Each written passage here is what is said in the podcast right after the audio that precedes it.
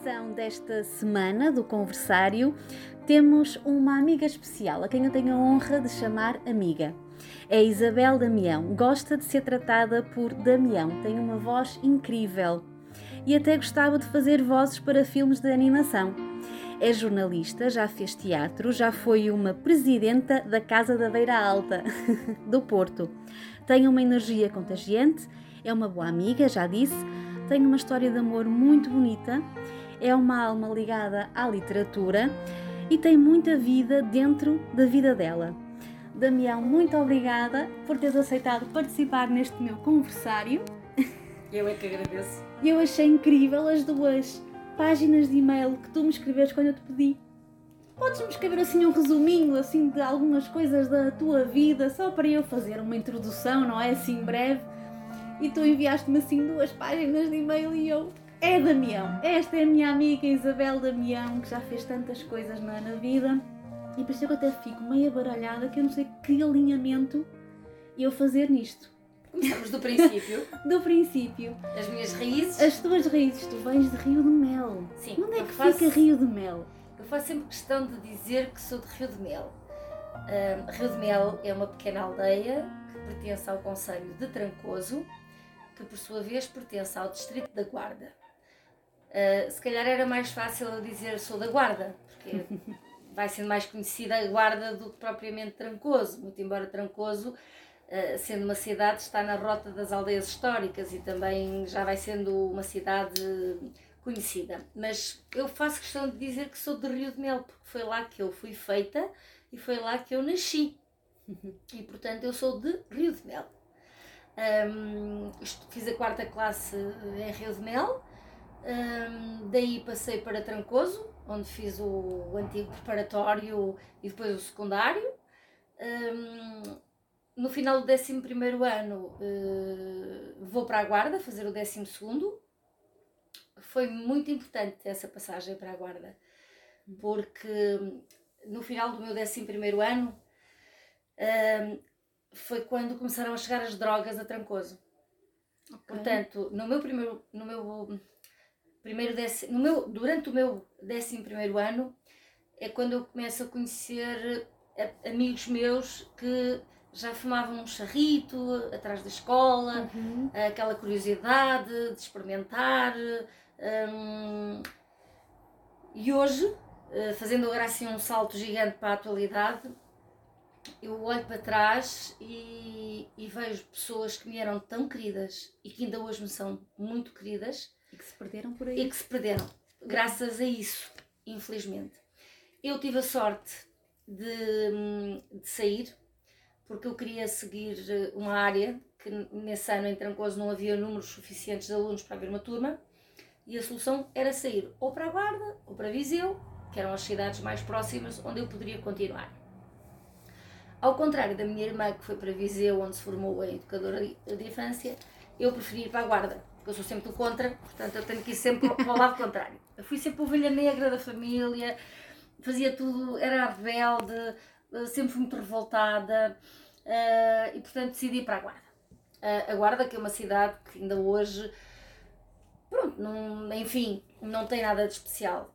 Uh, já foi há muitos anos era capital, de, capital da região da Beira Alta, mas deixou-se ultrapassar há muitos anos por Viseu e Viseu está uma cidade e tu, e tu, absolutamente fantástica. E tu sentias enquanto jovem que o ensinamento que te passavam era uh, vai para a grande cidade, para o litoral, porque só assim é que vais conseguir ser uh, alguém de sucesso? Uh, não, não, não. Okay.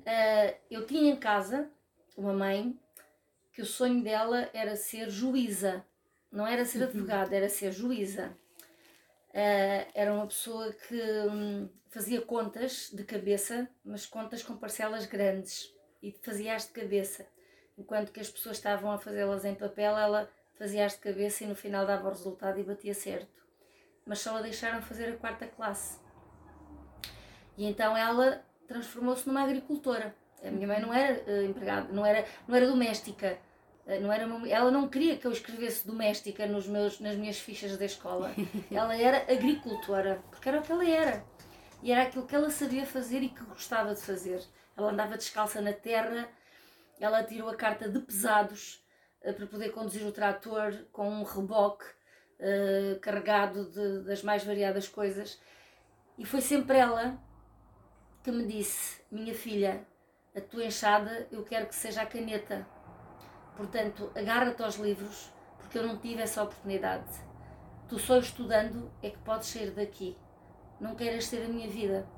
Se tu não estudares, até me dizia: Olha, não te, não te prendas com rapazes, não, não queiras namorar, tens muito tempo para namorar depois, estuda primeiro, forma-te, tira um curso um, para poderes ter um canudo, para poderes trabalhar, um, para não teres a minha vida, porque se não estudares, uh, o, o teu futuro vai ser este e eu não quero que seja, e tu também não queres que seja, porque é muito duro trabalhar no campo. É muito bonito olhar para o campo e vê-lo uhum. uh, florido, vê-lo cultivado, mas depois o que tudo isso implica, as sementeiras, uhum. uh, o arrancar das coisas, o apanhar do, do, dos produtos, tudo isso, seja de inverno, apanhar, apanhar da azeitona ou da castanha, que é sob um frio tremendo, gelo, seja no verão, que eram, que eram verões extremamente quentes, uh, em que se apanhava o centeio, em que se fazia a malha, que era uma coisa horrorosa, um, porque se ficava com, com, com, E tu tinhas essa percepção na ocasião dessa dureza? Sim, sim, sim, sim, porque eu, eu a partir dos 10 anos deixei de ir passar férias a Lisboa, a casa de a Lisboa, como quem diz, à margem sul. Os, os, todos os uhum. irmãos da minha mãe foram para a margem sul. Ela foi a única que ficou na terra. Uhum. Uh, com enxada. Com enxada. uh, houve um dos meus tios que, que foi uh, dirigir um, um, posto de uma bomba de, de uma marca de, de, de gasolina e levou os, os cunhados. Portanto, esse meu tio casou com a, com a, com a irmã mais velha da minha mãe e, e levou o, os outros três com, com essa minha tia 4 e com a minha mãe 5. A minha mãe foi a única que ficou. Portanto, todos eles fizeram a vida deles na, na margem sul. Uh, era quase um clã, pronto. Uh, mas davam-se bem, todos. Uh, mas a minha mãe era, era a única que estava na terra, como eles diziam. eles, eles lá diziam: Ah, vamos à terra. Vamos à Terra. Eu, eu nunca achei piada nenhuma essa do Vamos à Terra. Não. Não, porque a Terra tem nome. Eles sim, eram sim. de Vila Novinha. Porque a minha mãe nasceu em Vila Novinha, que pertence a Rio de Mel. É, uhum. é uma pequena aldeia que administrativamente pertence a Rio de Mel. Tem capela, não tem igreja. Há elementos de lá que pertencem à junta de freguesia, mas a junta de freguesia é em Rio de Mel. E achas que se calhar isso diminui um bocadinho a grandeza de, de, dessa história familiar?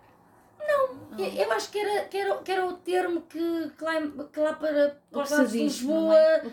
os lisboetas usariam. Os lisboetas, que atenção, as pessoas que hoje em dia vivem em Lisboa nos arredores eh, eh, já são uma terceira e uma quarta geração de pessoas que foram da beira alta, da beira baixa e traz os montes. Exatamente. Porque há imensos, há imensos eh, restaurantes, há imensas lojas, há imensas hum, coletividades até hum, que refletem perfeitamente isso. As pessoas é que se esquecem, uh, porque assim, uh, de onde é, como é que se forma a população de Lisboa, de onde é que vem? Vem dos outros sítios de Portugal. Exatamente, não é? As pessoas foram para a capital, foram para a capital uhum. à procura de melhor vida. Pronto. Eu, eh, enquanto estudante, portanto, voltando ao, meu, ao final do meu décimo primeiro, eu decido ir para a Guarda então, fazer o décimo segundo, um, e já com o objetivo de seguir uh, jornalismo, porque na Guarda existia uh, jornalismo, no privado, mas, uh, mas, mas havia jornalismo. E, e a minha mãe preferia ter-me ali perto, na Guarda, uhum. ainda que no privado, do que, um, do que ir para mais longe. E tu és uma jornalista, não exerces hoje em dia, mas eu acho que, de alguma forma, um jornalista nunca deixa de ser um jornalista. Verdade. E tu és uma grande comunicadora e tens o teu blog. Já há muito tempo que não vais lá. Desde o dia 25 de outubro de 2018. Mas já vamos ao blog Sim. e ao livro. Sim. Mas o, o que é que eu te ia perguntar? Tu passaste por muitos órgãos de comunicação social Vários. que já não existem hoje em dia, nomeadamente o 1 de janeiro E a capital? e a capital. Foi o nosso último vespertino. E começaste pela rádio, Sim. passaste da rádio para a imprensa escrita, Não, ao contrário. foi. Eu chego ao, chego ao Porto para fazer a licenciatura, depois de ter feito o bacharelato na, na Guarda, venho para o Porto fazer a licenciatura. Mas primeiro estive a estagiar em Lisboa, no Jornal da Capital. Eh, o estágio eram três meses, mas eu gostei muito daquilo. O primeiro mês foi uma seca, porque aquilo era só. ainda não havia internet como há hoje. Atenção. Era isso que ia te perguntar. Não que é existia que nada é- disso. Então eu passava o dia a olhar para aqueles computadores Como é que é ser um horríveis. jornalista do antigamente um jornalista de hoje em dia? Verdade, olha, podia-se fumar nas, eh, nas redações. A maior parte dos jornalistas fumavam. Eh, muitas vezes os teclados estavam cheios de cinza. Eh, aquilo era. eh, ca- eh, a redação da, da capital era, era um espaço amplo, era um, assim como se diz, um open space. Era uma área, ou seja, não era dividido por secções. Eh, havia as Exato. secretárias e, em, em blocos, portanto, e cada Sim, sec- sim. havia as várias secções. Eu fui para a se- secção regional, havia também o desporto, a cultura, o internacional. Conheci um grande jornalista que foi o Apio Soto Maior, pai Uhum. do João Governo. Sim. O João Governo optou por não usar o apelido do pai um, para não o associarem. Exatamente. E muita gente faz isso, não é? Pronto, ele optou por, por um, profissionalmente usar o nome da mãe, daí João Governo. Uh, mas ele é muito parecido com o pai. Fisicamente, fisicamente. um, em termos de personalidade, uh, o Apio Souto Maior era um senhor jornalista. Um, na- E um foi dia- a tua referência. um dia, um dia aconteceu uma coisa hum, engraçada, mas na altura assustadora. Eu estava a estagiar então na capital e estava na secção do regional e já lá estava há um mês e ainda não me tinha mandado fazer nada, sozinha, nem acompanhada. E eu tomei a iniciativa de falar com, o- com o chefe de redação, que era um homem muito. Como é, como é que eu hei de defini-lo? Eh, eu lembro-me perfeitamente do nome dele, era o João Vaz. Era um homem difícil, de difícil trato. Um, um dia um jornalista de cultura entrou lá, era verão, estava cheio de calor, entrou lá de calções, ele obrigou a ir a casa mudar-se, porque aquilo não eram trajes para um jornalista de ir trabalhar, só para teres uma ideia. Mas então um dia eu enchi de coragem eh, e fui falar com ele. Porque a secretária dele estava no nosso espaço, ou seja, ele não tinha um gabinete à parte. Ok. O único que tinha gabinete à parte era o, o Sarabando, que era o diretor. Uhum. E o chefe de redação estava ali no, no nosso espaço. Eu fui e, e disse-lhe: Olha, João, eu estou aqui há, há praticamente um mês, eh, só tenho lido takes da Lusa e os jornais e eu gostava de fazer mais qualquer coisa. Então venho-lhe pedir um favor, que é hum, quando fizerem a agenda para amanhã ou para depois da manhã, pronto, quando, quando tiverem a preparar a agenda, eh, eh, insira-me numa equipa, eu vou, não incomodo os colegas, eh, recolho os meus elementos, eh, chego à redação, escrevo e apresento-lhe o meu texto. E o João vai avaliando e vai-me orientando no sentido de, olha, isto está bem assim, olha, isto pode estar melhor, isto não se faz, porque quando terminas um curso, ainda para mais jornalista, tu não és jornalista, tu és uma pessoa formada com formação para jornalismo, Exatamente. quer dizer, uma, uma formação muito abrangente de, de cultura portuguesa, de, de, de que estatística, nós quer dizer, começamos a tirar o curso na- no terreno, não é? Exatamente, é, é no treino que tu aprendes a ser jornalista, eh, que te crias, que te fazes, eh, ou um bom ou um mau jornalista. Ahm, porque depois vai depender muito da, daquilo que tu queres fazer, daquilo que tu gostas de fazer, da forma como fazes, como falas com as pessoas. Ahm, e ele, ele achou essa ideia maravilhosa.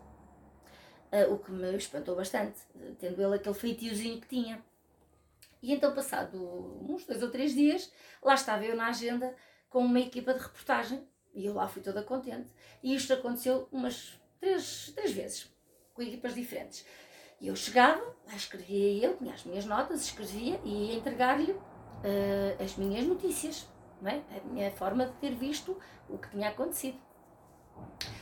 Um belo dia, eu estava-me a preparar para ir almoçar e a Edith Esteves, que na altura era a editora de cultura do, do Jornal da Capital, dá um berro e diz: Isabel Damião, estás disponível? E eu, "Eh, sim, Edith, ia almoçar, mas estou disponível. É que não tenho aqui ninguém da secção de cultura disponível e temos a Fafá de Belém para entrevistar. Isto foi no ano em que a Fafá de Belém lança um CD só com fados portugueses. Portanto, eh, isto remonta a 1992 ou 93. Agora não consigo ter assim bem preciso, mas é ou 92 ou 93. Eh, e eu fiquei assim a olhar para ela, tipo, e o que é que eu vou perguntar à senhora? Quer dizer, é que ninguém Que idade é que tu tinhas na ocasião? Uh, na altura eu tinha 23 anos. E as coisas que eu tinha feito era, durante o bacharelato, nós criámos o nosso jornal um, e entrevistávamos pessoas ou escrevíamos coisas sobre a cidade. Sentiste ali o peso da responsabilidade? Brutal! Até porque ela diz-me, e atenção que é para duas páginas. E diz-me, tu vais com o Souza, que era o O fotógrafo, fotógrafo. ele deixa-te no hotel onde ela está hospedada e depois arranca para outro serviço e tu regressas à redação de táxi. Ou seja, eu nem sequer o apoio do repórter fotográfico tive, porque ele hum, até era daquelas pessoas eh, simpáticas com quem eu gostava de lidar e podia ter-me amparado um bocadinho nele, mas nem isso tive, eu fiquei ali assim completamente sozinha. Pedi logo um martini. Foi logo. Pedi. Precisava. Eu transpirava por tudo quanto era sítio. Estava calor, mas o hotel, o hotel tinha o ar-condicionado, mas eu transpirava por tudo quanto era sítio porque estava super nervosa. O que é certo é que eu lá fiz todas as perguntas possíveis e imaginárias, porque eu não estava minimamente preparada, eu não conhecia o trabalho, eu só sabia que, era, que ela vinha cá lançar o CD com os fados portugueses, mas cantados por ela, ou seja, Certo. na versão do, do português do Brasil. Bem, explorei ao máximo, ao máximo, ao máximo, até que deixei de ter perguntas, não é? Pronto, e terminámos a entrevista. E no, no final da entrevista, ela, ela foi super simpática. Eu tenho um- uma, uma imagem dela ah, que, que nunca, nunca vou esquecer e vem muitas vezes à cabeça. Ela percebeu que eu estava nervosa e quis saber porquê. Ela no final ah, disse-me: Você está nervosa ou não está? E eu disse-lhe: Oh Fafá, não lhe vou mentir, estou e muito.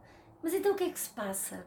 E eu confessei-lhe, eu disse-lhe: A Fafá é a primeira pessoa que eu entrevisto, porque eu sou jornalista há muito pouco tempo. Aliás, eu, eu até só ainda estou a estagiar.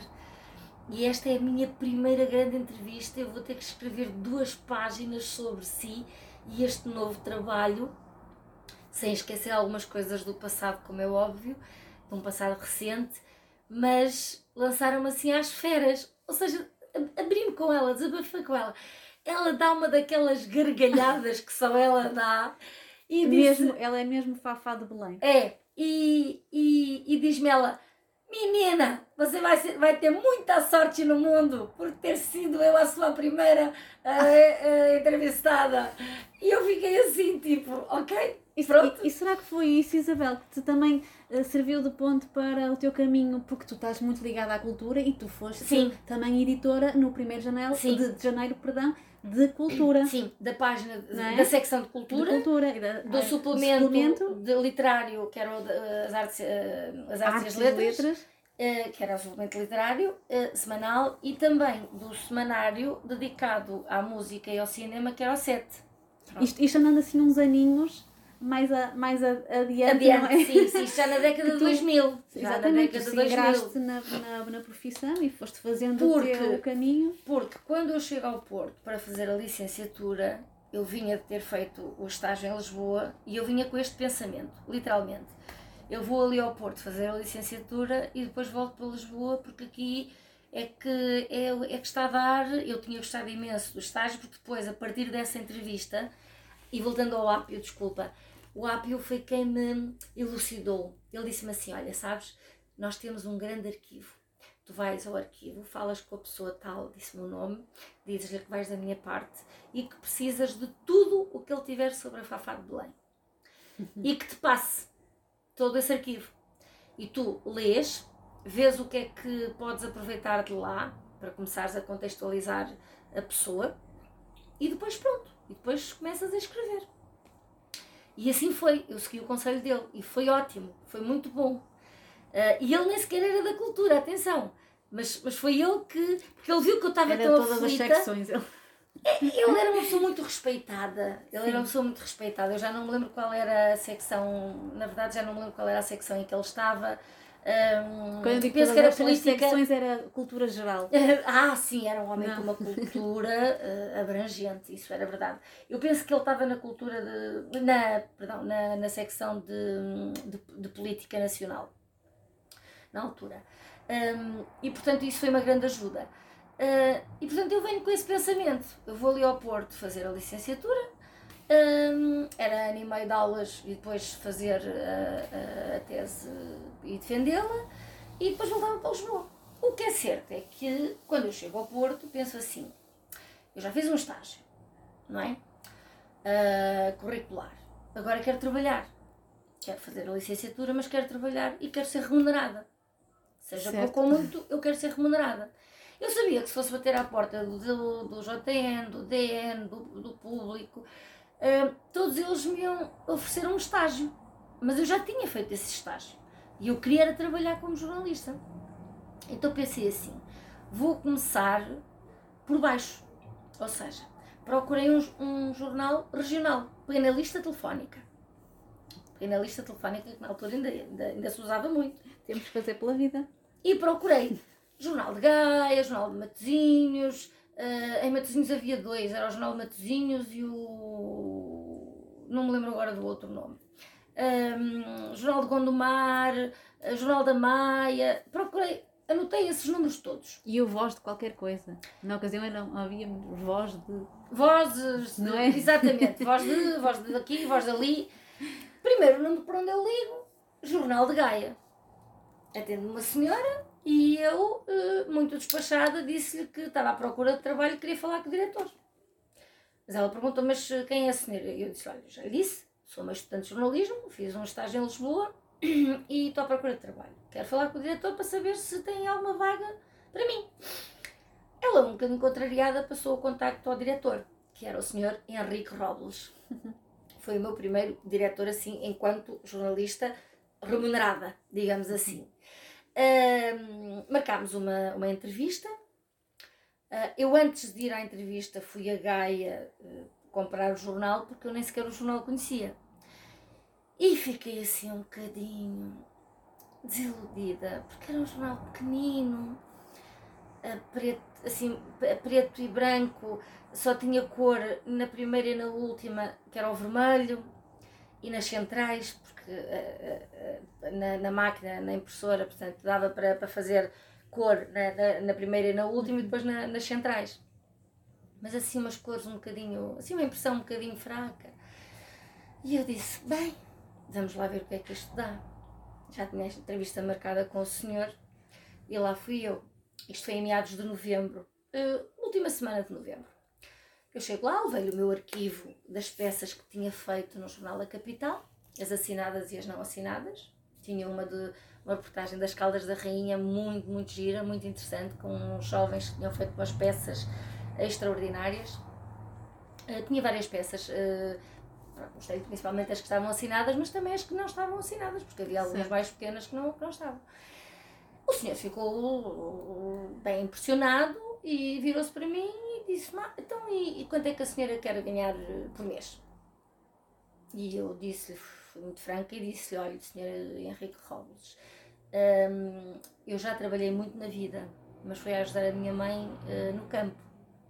Um, trabalhar a ser remunerada, eu nunca trabalhei porque a minha mãe nunca me deixou enquanto eu estudei. Sempre me disse para me focar nos estudos. Portanto, eu não faço a menor ideia quanto é que lhe é pedir. Mas faço-lhe uma proposta. E o senhor decide. E ele, então, qual é a proposta? eu digo-lhe assim: olha, põe mais experiência um mês. E no final do mês decide quanto é que me há de dar. Porque assim, agora pode-me atribuir um valor e chegar ao fim do mês, perdão, e achar que é muito. Mas também eu posso surpreender e achar que é pouco. Bem, ele olhou para mim e disse-me assim: Nunca ninguém me tinha dado uma resposta tão inteligente. E eu fiquei muito corada, porque aquilo saiu naturalmente, quer dizer, eu não levava aquilo preparado, saiu-me assim naturalmente. Fiquei muito corada e diz ele: Então está bem, estamos combinados. Comecei a trabalhar no dia 2 de dezembro, porque dia 1 é feriado. E então, no dia 2 de dezembro, lá me apresentei. Maravilha. Era assim: eu ia lá, recebia a agenda, a maior parte dos trabalhos eram à noite, eu corri Gaia de uma ponta à outra, desde a Furada até uh, São Félix da Marinha, não é? Uh, até Seixezelo, até Pedroso, Canidelo, ou seja, as pessoas nas associações já conheciam todas as jornalistas do jornal de, de Gaia. Porquê? Porque eu não só escrevia como fotografava. E um, então às vezes acontecia assim.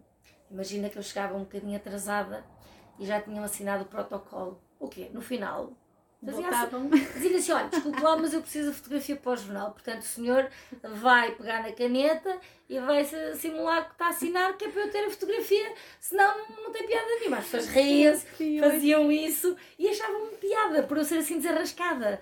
Sim, um, sim. Porque eu tentava sempre arranjar uma solução. Se chegasse um bocadinho atrasada, porque assim, às vezes eram sítios ficavam nos confins não sei do que e era muito complicado chegar lá. chegar. Eu hoje em dia circulo muito bem em Gaia, mas, mas à época, e ainda para mais era, era uma pessoa amiga que me levava, pronto, e eu nem sequer apresentava despesas de, de deslocação.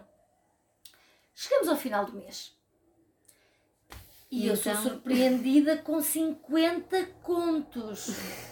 Repara, 50 contos eu fiquei abismada, abismada, porque uma, uma colega minha que também tinha vindo para cá e até partilhava quarto comigo, eu convencia a também fazer o mesmo que eu tinha feito.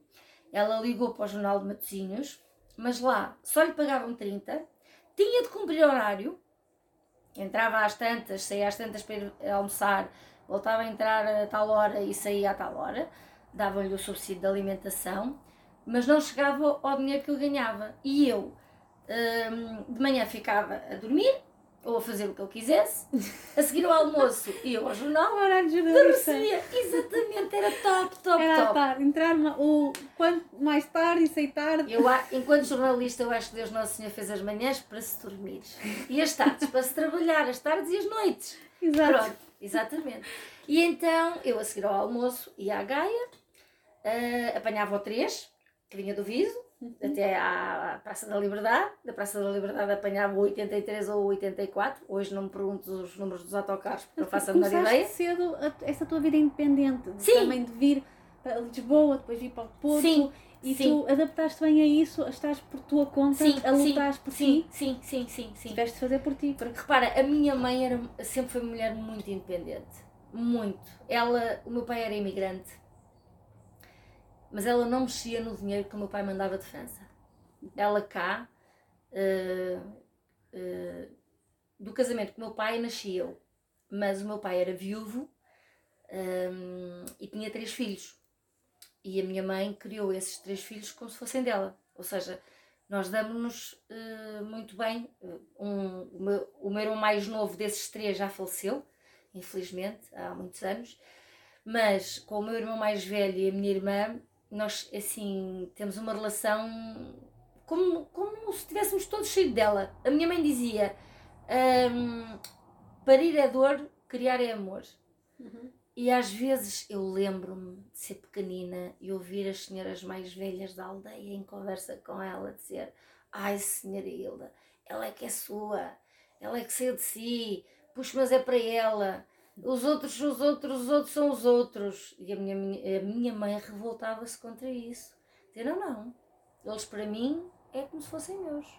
Portanto, criou-os com amor, com, olha, conforme podia, conforme sabia, porque ninguém traz um manual uh, para educar crianças, não é?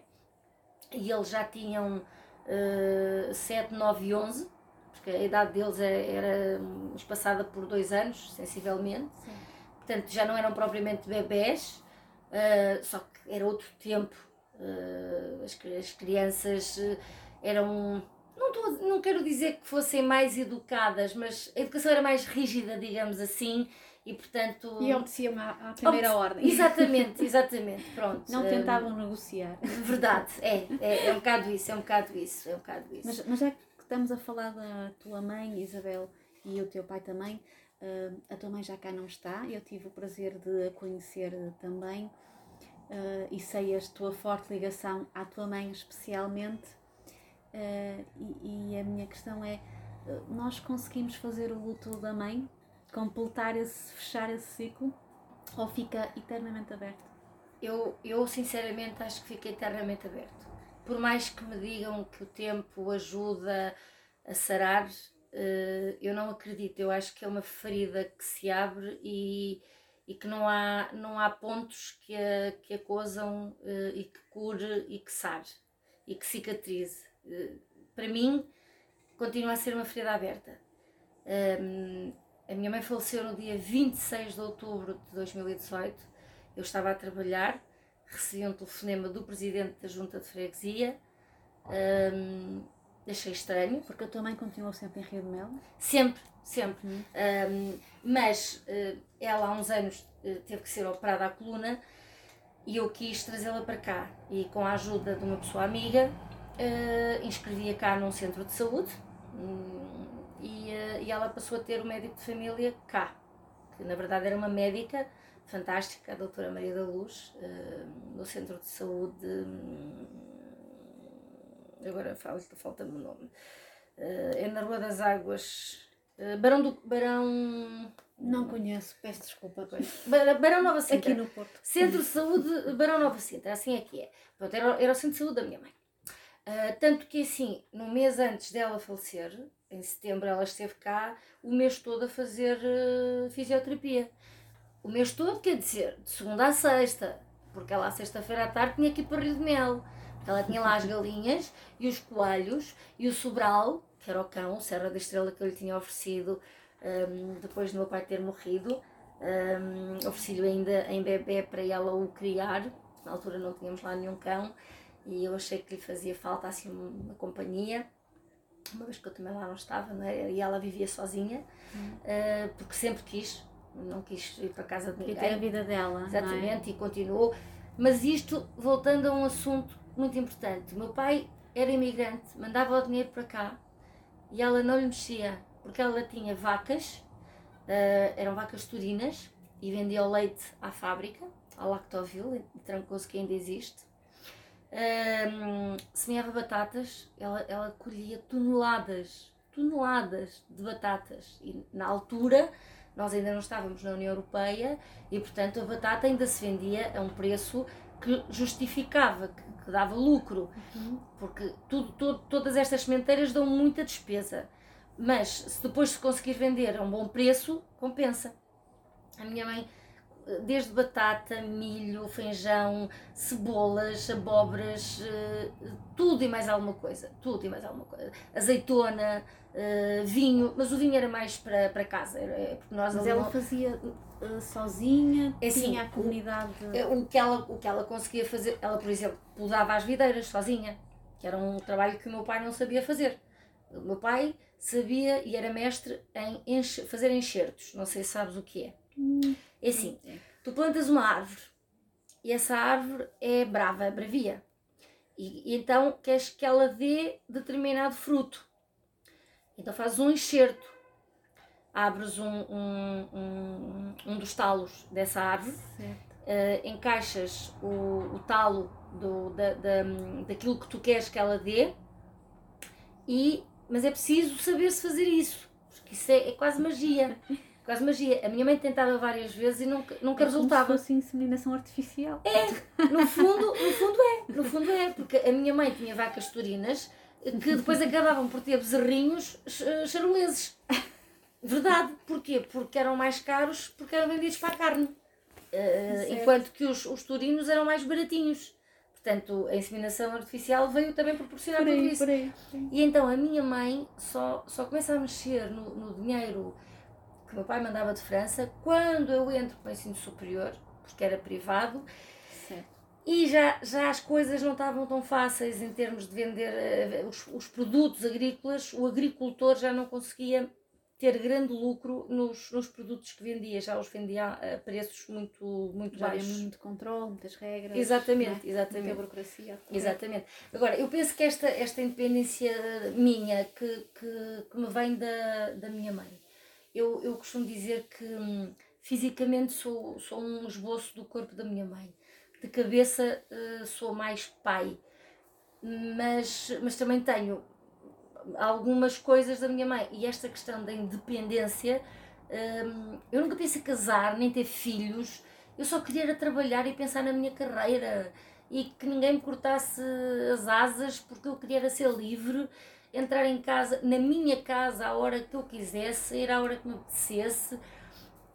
Eu saía do trabalho, chegava à casa, uh, tomava banho, ia jantar fora sozinha ou então jantava em casa e depois apetecia-me ir até à discoteca, eu não ligava a nenhuma amiga.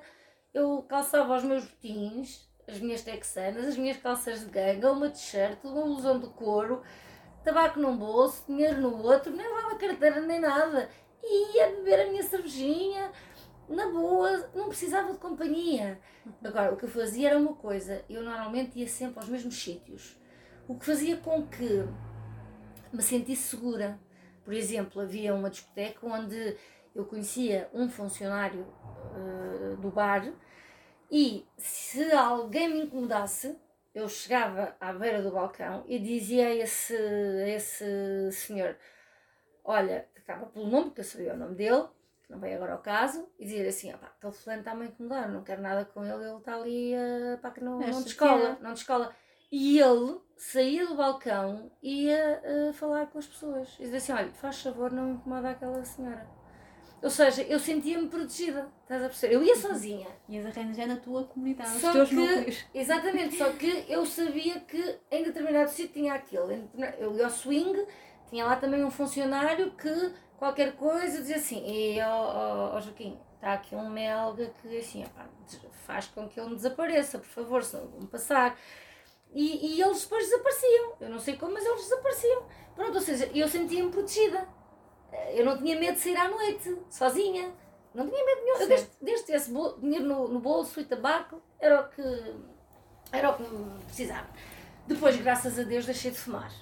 Uh, Mais tarde. Há 10 anos. O, há 10 aquele anos. tabaco é um vício da, da profissão, um jornalista tende a fumar muito. Muito. Um, e então, quando se podia fumar na redação, aquilo era um. Pensa-se pensa melhor? Não, é, não sei, não sei explicar. O cigarro é uma companhia. Uh, o cigarro é, é um companheiro. Uh, por exemplo, eu lembro-me que chega, chegavas a um sítio qualquer, não sabias o que é que fazer com as mãos. Sacavas um cigarro, e, e já tinhas a, as mãos ocupadas, já estavas uh, relaxada. Chegavas a uma esplanada. Eu, eu, na altura, tomava imensos cafés, porque qualquer encontro era um café. Enquanto que hoje é uma água das pedras, ou uma água lisa, ou. Não, na altura era só café. Eu chegava a tomar, eu não quero, eu não quero mentir, mas eu chegava a tomar 15 ou mais cafés por dia. Porque chegava alguém, ou uma reunião, ou uma entrevista, ou enquanto se esperava por, pelo serviço, epá, vou ali tomar um café, eh, vou ali tomar um café. É uma profissão que dá maus vícios. Um bocadinho, um bocadinho, um bocadinho. Pensando um nisso. Um bocadinho, mas, mas, mas é uma profissão que eu acho lindíssima. Não me revejo, não me revejo no jornalismo atualmente. Um, então porquê? Como é que, como não é que gosto está? do jornalismo é que se faz atualmente porque acho que só se pensa no escândalo, uh, no sangue. Assim, eu, eu, eu friamente compreendo. Uh, é o que vende, é o que as pessoas compram porque uh, o Jornal de Letras não tem, não tem a tiragem que tem um Correio da Manhã, por exemplo, ou, ou até um JN, ou até um DN. Uh, portanto, as pessoas, o público, um, consome e gosta de consumir as, as desgraças. E então é, acaba por ser natural que os jornais uh, vão atrás destas desgraças e alimentem essas desgraças, e alguns as empolem ainda mais para conseguirem cada vez vender mais, porque é desse, não só da publicidade, mas também dessas vendas que, que vivem e que pagam os jornalistas. Mas eu acho que jornais deviam ter a função de reeducar as pessoas, de fazer as pessoas ver o mundo de outra forma, eh, de não estou a dizer que se oculte o crime, ehm, mas ler-se um jornal quase de ponta a ponta a falar de crime não sei até que ponto é que também não se está a incentivar o crime. Eu sei que antigamente não se denunciava tanto e acho muito importante denunciar-se, com certeza que sim. É muito importante e, e, ajudar as vítimas e dar força às vítimas. Mas eu acho que esse não é o papel do jornalista nem dos jornais. Para isso há instituições próprias uhum. que, que incentivam as pessoas, que as, que as encaminham, que as ajudam a tomar decisões, por exemplo, no caso de violência doméstica, em concreto, não é? Ou até na questão da violação de, de crianças, que é uma coisa absolutamente nojenta, uh, quer dizer, mas, mas tinha que haver uh, instituições um, fidedignas, com pessoas corretas à frente delas, para corrigirem esse, esses erros que existem, porque são erros, são desvios de, de pessoas, essas pessoas deviam ser tratadas, deviam ser ou presas ou, ou internadas ou fazer o que fosse necessário. E os jornais, ok, tudo bem, darem essas notícias, mas também darem. Eu lembro-me quando era jornalista e era editora de cultura, no início da tarde davam quatro páginas. Passado uma hora diziam: Damião, caiu-te uma página, porque entrou uma, uma página de publicidade, por exemplo. Passado mais uma hora, Damião, passa a duas, só já tens duas páginas. Porque quando caiu uma ponta ou houve um acidente. As outras. Hum, a, portanto, a, cultura também, por exemplo, um bocadinho renegada nesse aspecto, não é? As outras secções iam ganhando páginas. Todas, todas.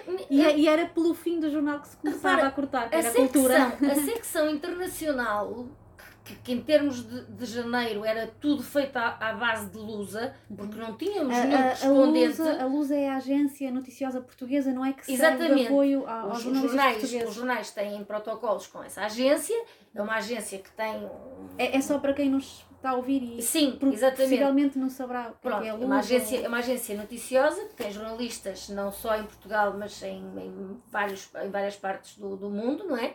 E, e que fornece muitas notícias para, eh, para os jornais. Pronto, e os jornais, em vez de terem mais jornalistas, podem aproveitar e, essas, essas, essas notícias, essas, essas informações e depois ou desenvolvê-las ou, ou limitar-se a dar a notícia que, que a própria agência Exato, lhes, é lhes assim, passa. Exato. Por uma questão de tempo. Porque muitas vezes a Lusa até dá informações curtas quase telegráficas uhum. que dava para ir investigar e se calhar contar grandes histórias, não é? Certo. E desenvolver e saber o que estava por trás dessa, dessas, dessas informações todas. Mas, por exemplo, no caso concreto do janeiro, a secção de internacional nunca era sacrificada. E nós nem sequer tínhamos nenhum correspondente no estrangeiro, era tudo feito, era quase um copy-paste, um copy eram, os, eram os takes da luz tratados e, e, e, colados nas páginas do Internacional. E a cultura, que tínhamos coisas, muitas vezes peças assinadas uh, de, de, de, coisas que aconteciam na cidade ou em Portugal e, uh, e era roubada. Ou seja, muitas vezes acabava com uma página e tinha que reduzir tudo um, a breves, as chamadas breves. Ou seja, tinha que escolher uma maquete, porque trabalhávamos com maquetes pré-definidas, um, e então tinha que escolher uma, uma, maquete que me permitisse ter um texto em cima com, algum, com maior destaque uh, e, e, tentar aproveitar ao máximo o espaço para dar uh, o maior número possível de notícias, mas tudo muito de uma forma sintética, infelizmente. Exato. E tu tens a experiência de ser jornalista e de ser editora. Sim. Quando uh, somos editores, nós temos a tarefa de rever mais textos, de fazer mais agenda, de estar em cima das histórias, mas mais no bastidor, não é? Dar apoio até Sim. ao jornalista que vai ao terreno.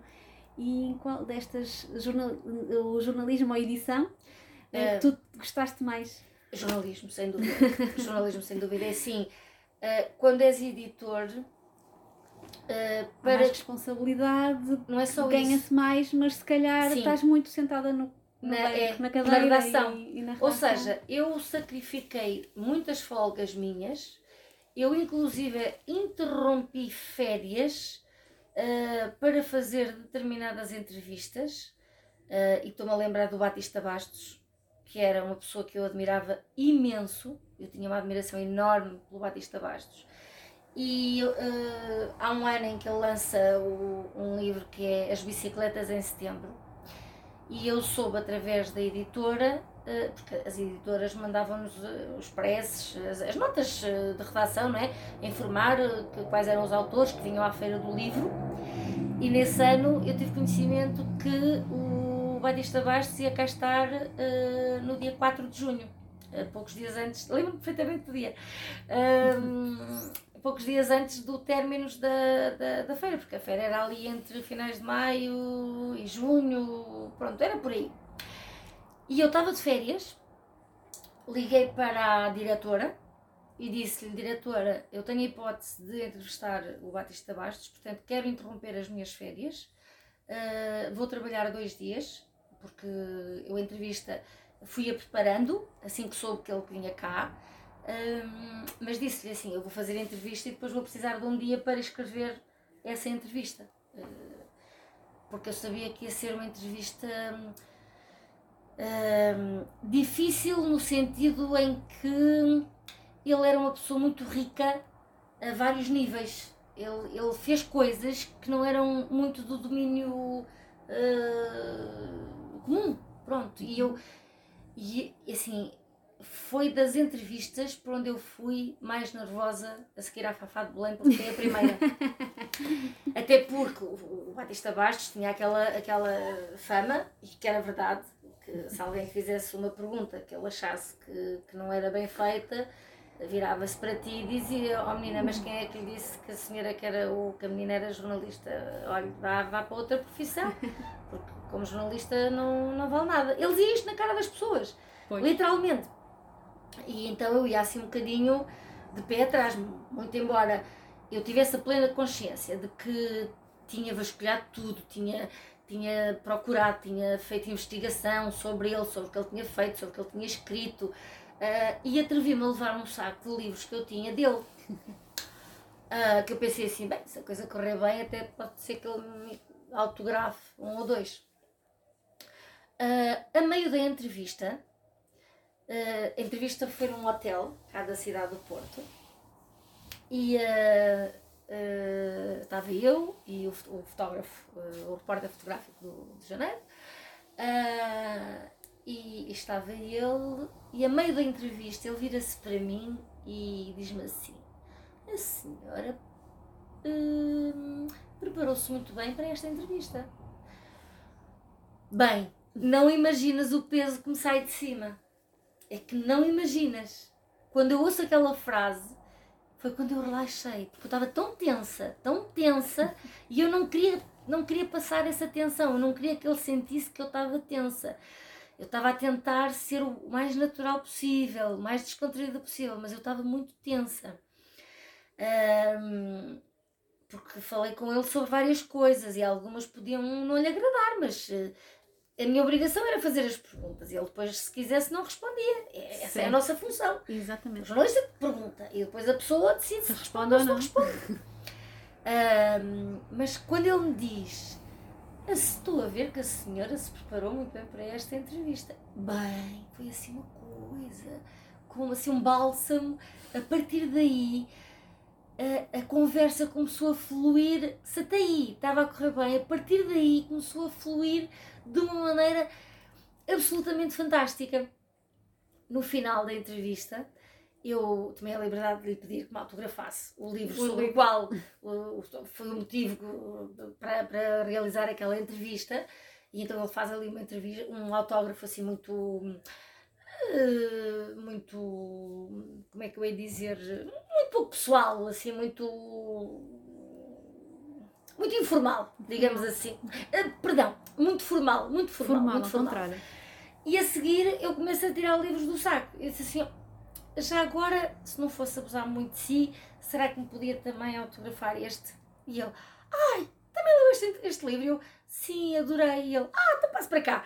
Bem, no fim já era, já me estava a tratar por tu na- nas- no- nos, nos autógrafos dos livros. Então eu tenho bem, uns seis livros, que são os livros que eu tenho deles, eh, sete na verdade, porque ele eh, acabou por me mandar um infantil que escreveu ehm, por correio. Mandou-me uma carta, porque ele pediu-me para que quando a, entrevista saísse para lhe enviar por correio. E ele escreveu uma carta que eu guardo religiosamente, escrita à mão, a elogiar a minha entrevista.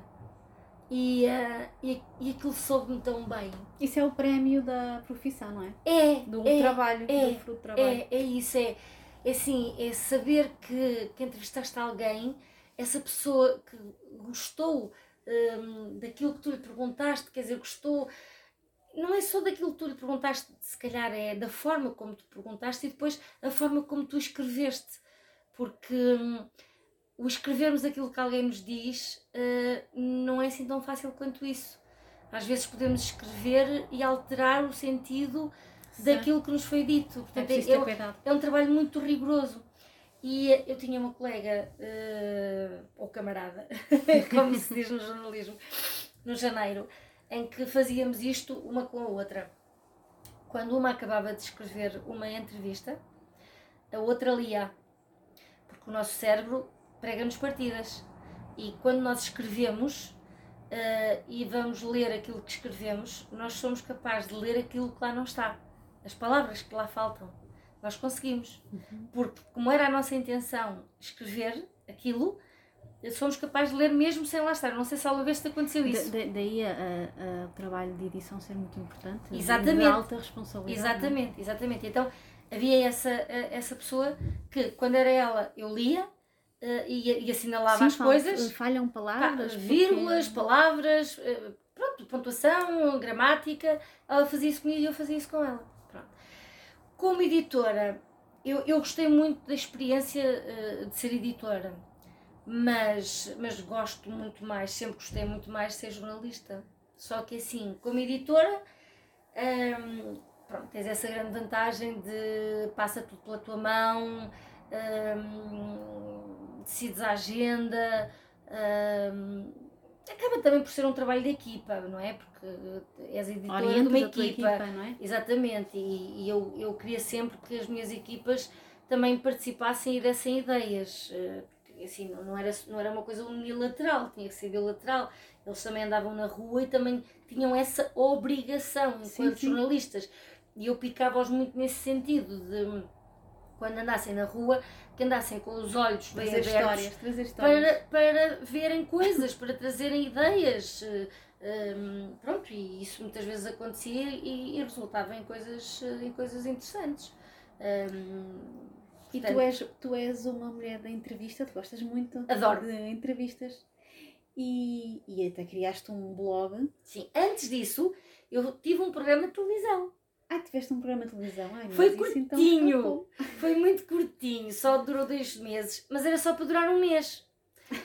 Então esse- prolongou-se. Foi, porque foi assim: a Fátima Torres eh, cruza-se comigo no Clube Literário do Porto, onde eu trabalhei depois. Como programadora cultural, depois de teres passado no 1 de janeiro como jornalista e editora. Exatamente. Quando, se- quando, o, quando saio do, do janeiro a 31 de julho de 2008, uma data que jamais esquecerei Sim, porque ele foi fechado de uma forma abrupta. abrupta, Foi assim, assim um, um soco que nos deram na, na barriga eh, ou no estômago. Estarmos lá dentro e irem lá mudar as fechaduras foi assim uma coisa muito feia, muito feia aquilo que nos fizeram. Foi muito, muito feio. Eh, eu durante anos não conseguia pronunciar essa data, porque me emocionava, revoltava-me e vinham umas lágrimas aos olhos. Uh, apercebi-me, passado 5 anos, que isso deixou de me acontecer. Portanto, só ao fim de 5 anos é que eu consegui uh, mencionar essa data, porque eu, quando, próxima, quando se aproximava aquela data, assunto. Quase e eu pensei assim, ah, ok, pronto, já consigo falar sobre isto, uh, sem emocionar, ok, pronto, já está arrumado. A minha passagem pelo Clube Literário do Porto foi muito importante. De início não foi fácil, T- Também foi, foi o facto de ser jornalista ligada à cultura, editora de cultura, também de alguma forma terá ajudado a ir para ser programadora cultural do, do Isso ajudou-me a tornar-me programadora cultural, Uhum. mas primeiro ainda sofri eh, um bocadinho, porque uh, quando eu vou para o Clube Literário do Porto, a vaga que havia de trabalho era no piano bar.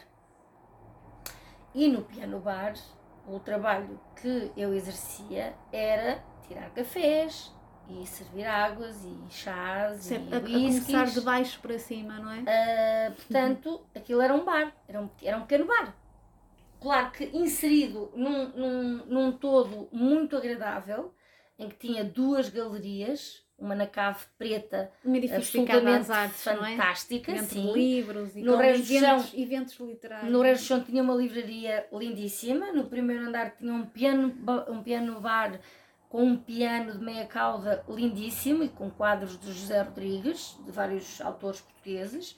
Um, no, depois havia uma, uma, segunda galeria branca, com, com, com portas que davam para o rio, e depois ainda havia um último piso com um auditório, com capacidade para 50 lugares sentados, onde se realizava. Eu cheguei, eu quando começo a ser programadora cultural, um, cheguei a ter os cinco pisos ocupados, em simultâneo, com duas inaugurações de exposições em que eu não obrigava, mas sugeria às pessoas de uma exposição que fossem ver a outra e ao contrário. Porque senão as pessoas iam diretas para aquela exposição porque conheciam a pessoa e não iam ver a outra exposição. E eu gostava muito de fazer pontes. Eu dizia que eu era a mulher das pontes. Porque se a pessoa vai àquele edifício e há uma outra exposição, porque não ir visitá-la? Pode gostar ou pode não gostar, mas porque não visitá-la? Não custa nada. E, e eu levava as pessoas a fazer isso. E às vezes iam à sexta e ao sábado à noite havia sempre concertos de música clássica, essencialmente clássica, outras vezes jazz, uh, mas, mas dentro de, de, da linha de, do, do, clássico. Mas para isso havia um programador musical, uh, que a formação também era uh, música, pronto, e era ele que tratava disso. Mas quando as pessoas iam para ver esses, para assistir a esses concertos, antes do concerto em si começar, e se houvesse alguma exposição, uh, e eu já ia conhecendo as pessoas e já ia vendo se tinham vindo à inauguração ou não, e dizia-lhes: Olha, já fui visitar a exposição que está no segundo piso, olha, já fui uh, ver a exposição que está na, na cave, olha, uh, tá, estás a perceber? Ou seja, incentivava as pessoas a Tínhamos irem. ali um intercâmbio. Exatamente, e era muito, muito, era, era interessante, era interessante. Olha, mas hum, não, não explicaste o programa de televisão. Ah, então. Rematando esse, esse assunto. Está a ver o Clube Literário do Porto e há uma vez eh, qualquer em que a Fátima Torres vai ao Clube Literário, eh, não me recordo agora a propósito de quê? A Fátima Torres, grande jornalista, jornalista da RTP. Da RTP, exatamente. exatamente. Um, que entretanto depois se reformou e fez outras coisas e na altura estava na Regiões TV, certo? Na zona industrial do Porto. E ela vai lá uh, e convida-me para uh, ir a um, a um programa que eles tinham de entrevistas para, para falar sobre o trabalho que eu desenvolvia no, no clube literário. Uh, eu, quando lá cheguei, arrepiei Pois eles viram logo que o diamante em bruto que tu és. Não! Em de, de comunicação. Espera, Vocês não. aproveitem aqui a Damião ao máximo a contar esta grande contadora Mas de histórias. Antes, antes disso, antes disso, antes disso, antes disso. Esse programa eu assustei-me um bocadinho. Porque os apresentadores, que eram um rapaz e uma rapariga, eu não sei qual era a formação deles, não faço a menor ideia. Mas aquilo era um bocadinho estranho. Porque eles não e isto é uma coisa que me faz muita confusão e, e não consigo compreender como é que há pessoas que fazem televisão assim, sem se prepararem, sem fazerem a mais pálida ideia da pessoa que têm à frente. O TPC. Então, hum, a primeira pergunta que me fazem é: então como é que chegou ao Clube Literário do Porto?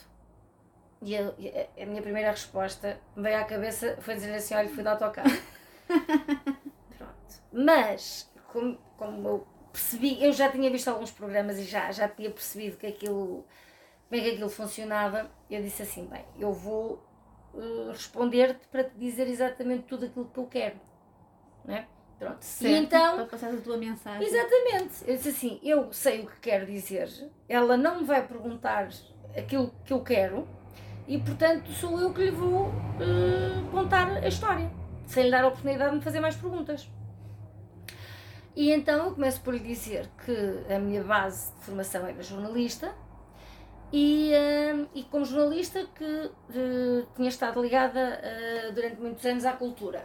E portanto, a, a, minha, a minha, o meu trabalho como programadora cultural no, no Clube Literário tinha-me sido facilitado nesse sentido, ou seja, como eu trazia essa bagagem, esses conhecimentos de autores, de artistas plásticos, um, das mais várias, das mais diversas áreas, pintura, escultura, uh, cerâmica, sei lá, tinha muitos contactos um, que, foi, que me foi relativamente fácil um, fazer, fazer a programação e comecei ali a desbobinar a programação toda que tinha para o mês, o que já tinha acontecido, o que ia acontecer nos próximos três meses, porque eu fazia a programação assim a três meses. Levei uma cabulazinha para não me, para não me esquecer de alguns detalhes e portanto passei o tempo, quase todo o meu tempo, quase todo a falar e eles a ouvirem. O programa cultural que é para chamar a atenção das pessoas claro, e ela, porque ela não tinha essa informação, ela não se tinha, ela não, nem ela nem ele não se tinham informado minimamente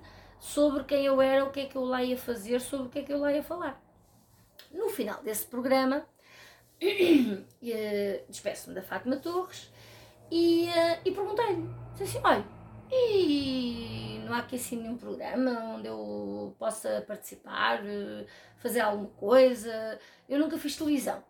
Eh, durante a minha formação, eu nunca, a televisão nunca me chamou a atenção. Eh, sempre foi imprensa, escrita e rádio. Foi sempre aquilo que eu gostei. E durante a minha formação foi nisso que eu apostei. Nunca, nunca tinha feito nada, absolutamente nada, nem, nem a título experimental em televisão. E disse isso à Fátima Torres. Mas disse mas, mas gostava muito de experimentar.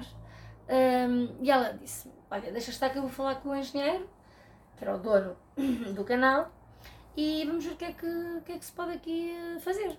E eu disse-lhe: Sabe, gostava muito de ter assim um programa sobre cultura, um, com pessoas de. Porque a cultura não é só livros e pintura, a cultura é tudo.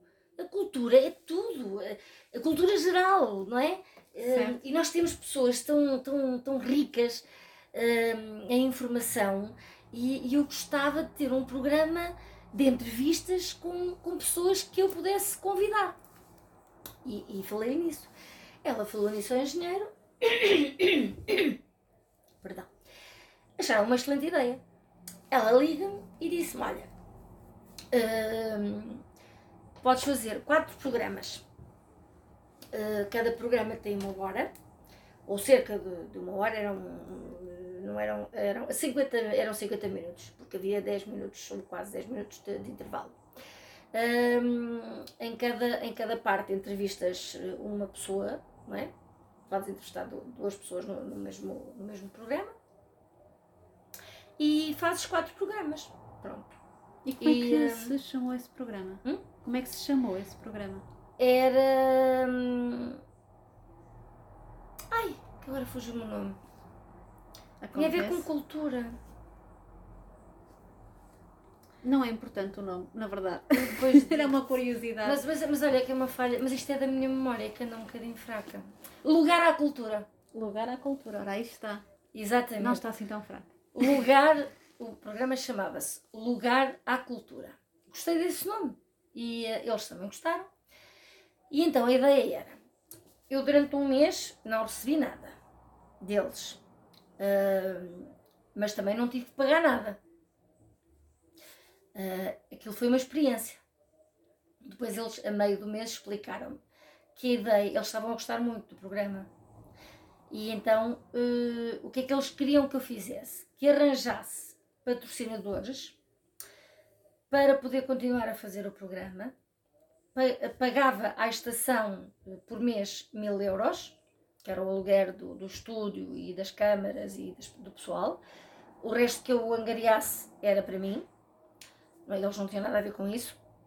Uh, eu tinha que lhes pagar a eles mil euros por mês, pronto. Só que eu, para arranjar publicidade, não tenho jeitinho nenhum, absolutamente nenhum. Ainda falei com uma pessoa amiga que estava desempregada e desafiei-a e disse assim: Olha, Uh, pode ser bom para ti e para mim.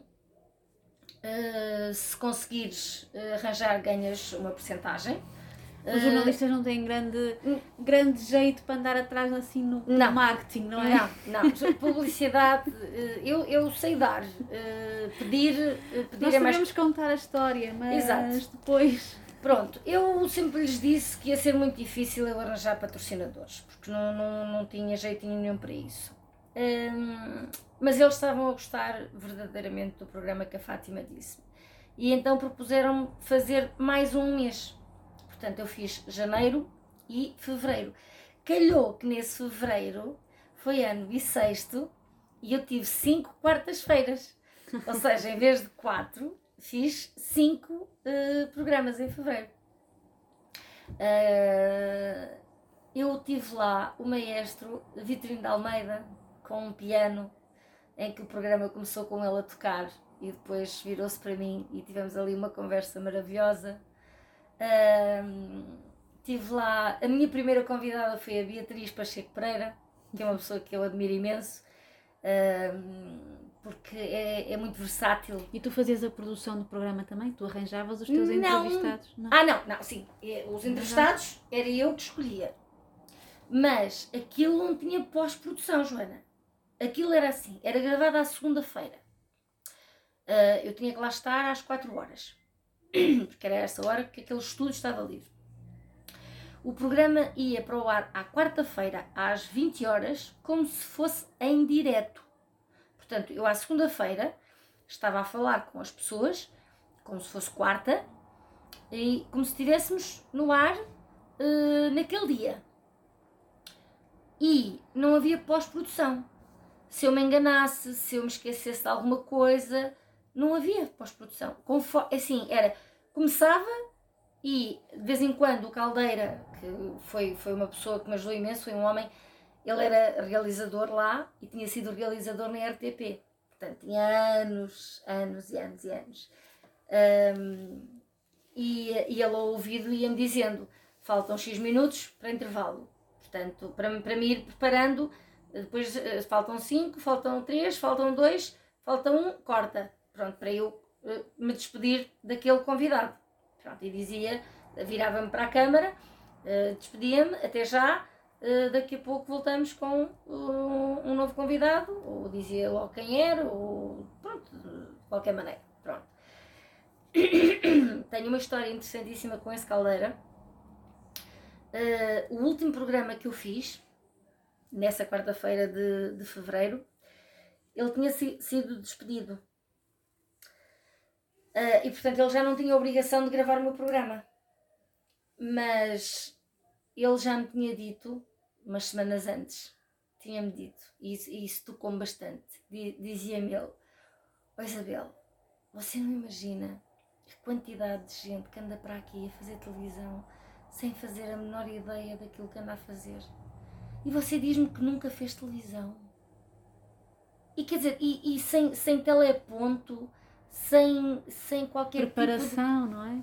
Eu, eu, eu preparava as entrevistas, levava, levava algumas anotações, só que depois uh, atrapalhava-me um bocadinho porque tinha medo que o papel caísse ou que a caneta escorregasse ou qualquer coisa e, e muitas vezes acabava por fugir um bocadinho ao guião um, consoante também as respostas do entrevistado, porque deixava as pessoas falar, uh, calmamente, Respirar, sobre, é? exatamente. Conversa. Era uma conversa, uh, em que fazia uma pergunta e a pessoa respondia. E depois, é claro, há pessoas que, que falam mais, há pessoas que falam menos. Eu, houve, houve uma situação em que eu, eu tinha que arrancar as coisas a saca-rolhas. É muito complicado. É muito complicado. E, e, o tempo, quando é assim, o tempo parece que não passa não é? E, e, nós, e nós começamos a pensar, eh, estamos a pensar em duas coisas ao mesmo tempo, que é, eu tenho que conseguir este tempo com esta pessoa, estar aqui a falar com esta pessoa, e esta pessoa não me está a, a dar informação, eu tenho que lhe estar a arrancar a saca-rolhas. Uhum. Aí, o que, é que, o que é que te salva? É a tua experiência, a tua cultura, o teu saber sobre essa pessoa. Quanto mais tu souberes sobre essa pessoa, mais hipótese tens de, de a fazer falar. Porquê? porque sabes que ela já fez isto, já fez aquilo, já esteve ligada àquele projeto, já...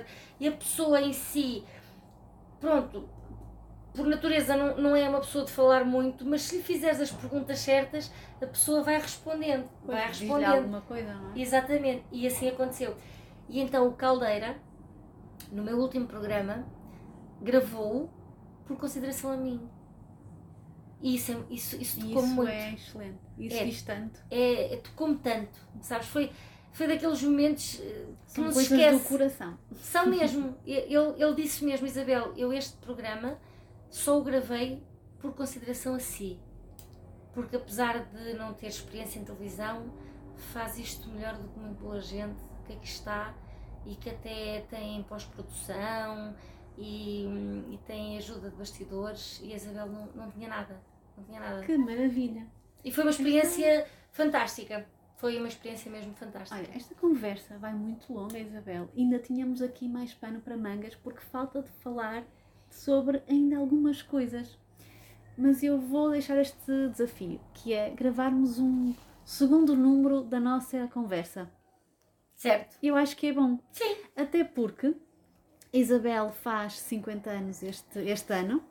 Em dezembro, dia em 8. dezembro, dia 8. A Isabel adora festejar o aniversário. Sempre.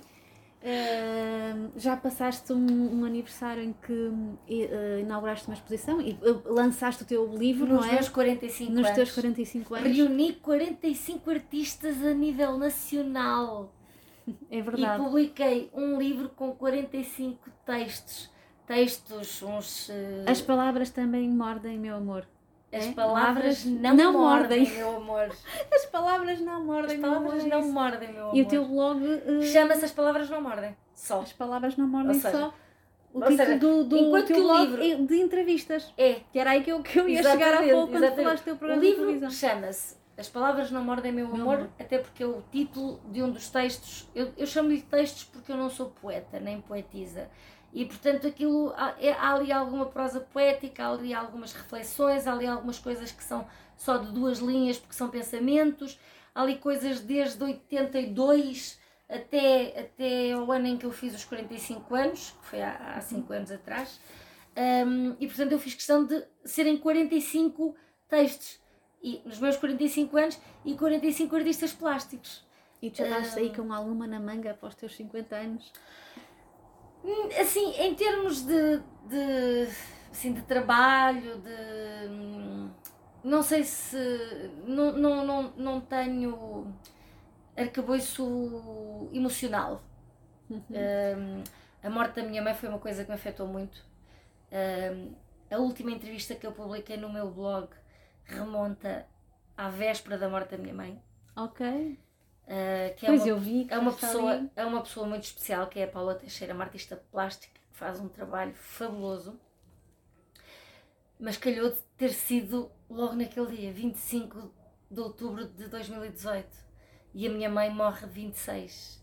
E eu ainda não consegui, já tentei, eh, juro que já tentei, mas ainda não consegui retomar as entrevistas, que é das coisas que eu mais gosto de fazer, hum, para voltar a, a- a dar vida ao, ao blog. O blog chama-se As Palavras Não Mordem. Porque eu acho que não no, mordem. No livro é mais poético. É, é porque é quase uma mensagem que eu estava a passar a uma pessoa. Ok. Porque às vezes é importante falar e daí eu dizer as palavras não mordem. As palavras não mordem. E as tuas não morderam nada. Neste nosso, nesta nossa conversa número um. Antes, pelo contrário. Elas, muito. elas beijaram-nos e eu acho que deixa muita curiosidade para, o- para o número 2. E agora tive esta ideia assim derrompante, porque acho que é melhor deixar aqui respirar um bocadinho, porque eu queria falar contigo precisamente sobre os teus 50 anos, sobre os teus projetos futuros, sobre as tuas entrevistas, eu- o teu blog, o teu livro. Sim. O problema que, entretanto, de saúde que descobriste, o que é que é a fibromialgia, não é? Ah, que, que, que, é que- que mudanças te trouxe na tua vida? o meu casamento. O teu casamento, a tua. Isso vamos deixar aqui assim é aberto. isso. Essa história tem A tua, muito a, tua, a, tua, a tua experiência menos boa ano passado, em plena pandemia, no lar do, do comércio. Sim. E é por isso que eu digo nesta introdução, eu disse muita vida dentro da vida da, da Damião. Verdade, foram e cinco portanto eu dias- acho que não vamos resolver isto nesta tarde Foram de cinco conversa. dias no lar do comércio que até a minha demissão, porque eu senti-me obrigada a admitir-me, até a minha demissão foi notícia. Exato. Infelizmente. Infelizmente, é verdade. é Infelizmente para, aquele, para aqueles utentes. Sim. Mas pronto. Isso Então tem, tem aqui muita coisa em aberto. Eu acho que vão querer ouvir este, o segundo episódio Sim, temos muito, muito. desta edição, desta semana do conversário. Mas eu vou-te fazer uma pergunta que eu eh, tenho feito eh, a toda a gente faça esta pergunta. Se és quem queres ser e estás onde queres estar neste momento, na tua vida. Eu estou a passar o melhor momento da minha vida. Eh, neste momento estou exatamente onde, onde desejo estar. Nunca imaginei chegar a este ponto, porque nunca imaginei casar eh, e sentir-me feliz com isso. Hoje em dia sou uma avó, uma avó babada, uma avó de coração, Sim. não sou avó de sangue, mas sou avó de coração de, de duas crianças que me enchem o coração de amor. Portanto, estou onde, onde desejo estar. Uh, se sou quem eu quero ser, eu sempre fui quem, quem quis ser, sempre. Eu fiz as maiores loucuras com toda a consciência, de- toda a consciência. Neste momento, uh, devido à minha saúde, não estou a conseguir fazer aquilo que gostava que era trabalhar. Um, mas uh, há de chegar o momento. Muito bem.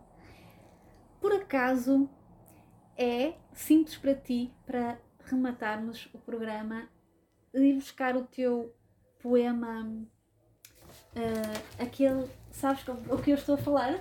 Não? O agora. Ah, sim! o meu preferido. O teu preferido. Eu adoro esse poema também, diz muito e acho que é assim uma ótima partilha. A Isabel Damião tem este poema que é assim lindíssimo, é qualquer coisa e não sei se é fácil para ti agora ler, Sim. para fecharmos. Deixa-me só descobrir o número da página porque está aqui. 78. Está na página 78. Eu acho 75. lindo este poema. Acho que é mesmo uma lição de vida. Eu gosto muito, eu gosto muito, hum, uh, também gosto muito. Posso? Podes, obrigada. Agora, sou um poema incompleto. Só no dia em que morrer se escreverá o meu último verso. Mas, enquanto isso não acontece, gosto de, em cada dia que passa, escrever mais uma linha. Isto mesmo, que hoje aqui faço, perante vós. Ontem foi outro o meu público. Amanhã, quem sabe se o terei. Uma certeza tenho. Um dia, o meu último verso vai escrever-se. E eu já cá não estarei para o ler. Outros o farão. Fazem-no sempre, com lágrimas, com sorrisos ou até com anedotas. Já não importa. O que verdadeiramente importa é o agora. Nem sequer é o hoje. O hoje é muito tempo, é muito grande. Gosto mais do agora. E nunca me canso de dizer agora, porque é sempre diferente. Um tempo que vai ficando para trás. E eu gosto é do agora, porque a cada momento o posso dizer. Quando digo agora, sinto-me dona do tempo. Não é o tempo que me dá tempo para eu dizer agora. Se sou eu que determino quando quero dizê-lo. Portanto, quando o meu dia chegar e partir para outro lugar, apenas quero que digam: agora és um poema completo. Escreveste o teu último verso.